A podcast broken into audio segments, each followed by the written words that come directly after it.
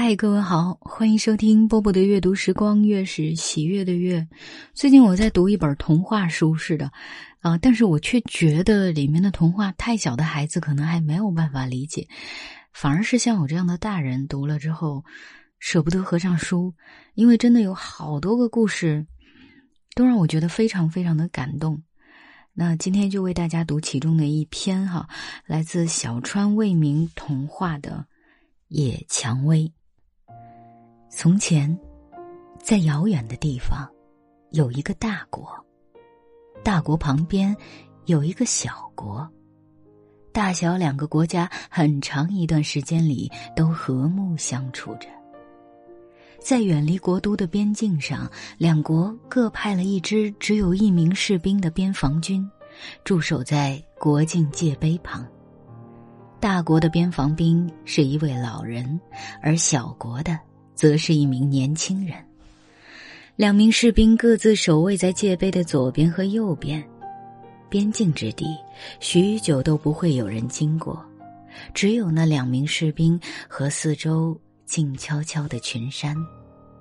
虽然近在咫尺，两名士兵也不会轻易交谈，他们对对方心怀警惕。但是，或许是因为双方都没有其他交谈对象，又或者是因为春光太过漫长且温柔，两名士兵在不知不觉间变成了朋友。在两国边境线的正中央，生长着一株野蔷薇。每天早上，两名士兵还在睡梦中的时候，蜜蜂们便嗡嗡嗡的飞过来采蜜。那欢快的声音就好像在说：“懒虫们，快起床了，我们都工作半天了。”二人便像商量好似的，都从床上爬起来，走出房门。果然，太阳已经爬上了树梢，慷慨的照射着大地。二人出门后会来到山脚下，用岩石缝里涌出的清泉漱口、洗脸。然后去和对方打招呼。早，今天心情真好呀！是啊，天气好的时候，心情也格外舒畅呢。他们一边站着闲聊，一边抬头观赏着周围的风景。落在眼里的风景虽是日日相同，在内心却时时有新的感触。春日漫长。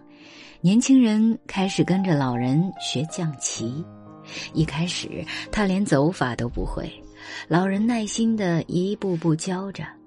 那阵子，两人几乎天天凑到一起切磋棋艺。最开始的时候，老人的棋艺占上风，常常会让年轻人两子。但是慢慢的，有时候即使老人不让子也会输。老人和年轻人都是非常善良的人。他们诚实热情，虽然在棋盘上斗得你死我活，但关系却越来越亲近。哎呀，看来这次是要输了。棋盘上被逼得这样东躲西藏的，咱俩真打起仗来，可如何是好？老人爽朗的笑道。年轻人脸上露出胜利的微笑，双眼放着光，乘胜追击对手的王，似乎。连小鸟也觉得好玩，跳上树梢，婉转的唱着歌。白色的蔷薇花摇曳着，散发出阵阵清香。但是，这个地方终究也有冬天，天气越来越寒冷。老人开始怀念起南方的日子，在南方住着他的儿子和孙子。好想休个假，早点回去看看他们呀。老人说着。您一回去，他们肯定会派一个陌生人过来。若是一个跟您一样热情善良的人还好，但若是一个满心敌对观念的人过来，可就难受了。请您再多留一阵子吧，春天马上就会回来的。年轻人说。终于，冬去春来，但是这时，两个国家不知道因为什么利益冲突打起仗来。原来和睦相处的两个人突然变成了敌对关系，这种关系着实有些微妙。小伙子，从今天起，咱俩就是敌人了。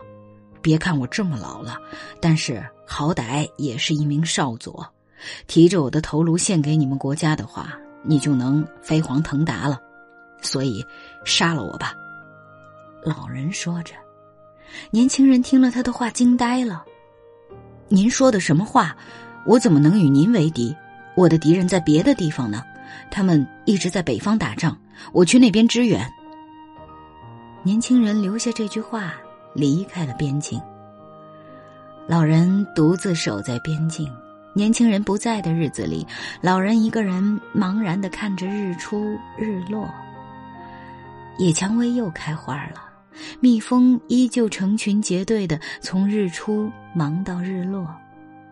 战争在遥远的地方进行着，即使侧耳倾听，也听不到大炮的轰鸣；抬头望向天空，也看不到黑色烽烟的影子。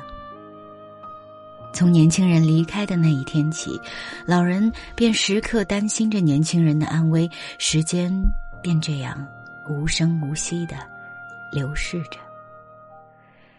一天，一个旅人从这里经过。老人着急的询问起战争的情况来，旅人说：“战争已经结束了，小国完败，那个国家的士兵全部阵亡了。”这么说，年轻人也死了。老人这么想着，颓然的坐在界碑底座上，不知不觉竟睡着了。他朦朦胧胧的感到远方走来好多人。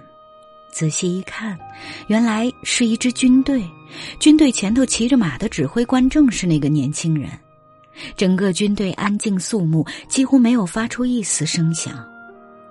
终于，他们来到老人的面前。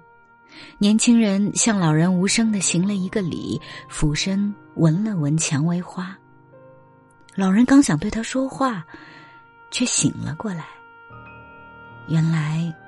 不过是一场梦。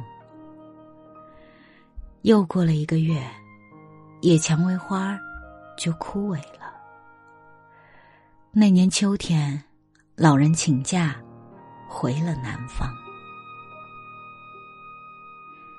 我想，这算是一个悲伤的故事，不知道你听懂了没有？啊，这本书里还有很多类似的。如果你喜欢这个故事的话，也可以。通过留言的方式告诉我，也许我们还有机会读到另外的几个我觉得非常非常动人的童话。好，今天就是这样，我是布，我在厦门跟各位说晚安了。